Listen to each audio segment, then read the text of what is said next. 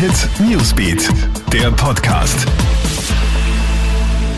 Guten Morgen, ich bin Tatjana Sickel vom Kronehit Newsbeat und das ist der Kronehit News Podcast. Diese Themen beschäftigen uns heute früh.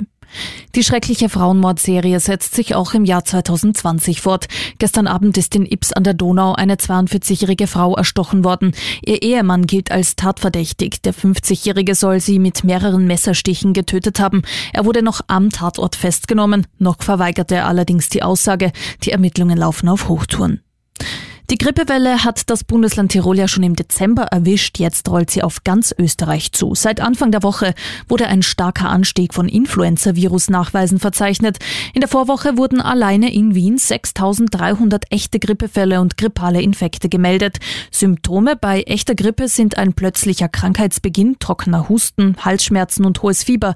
Die Influenza ist hoch ansteckend, also bei Krankheit immer zu Hause bleiben, warnen Ärzte.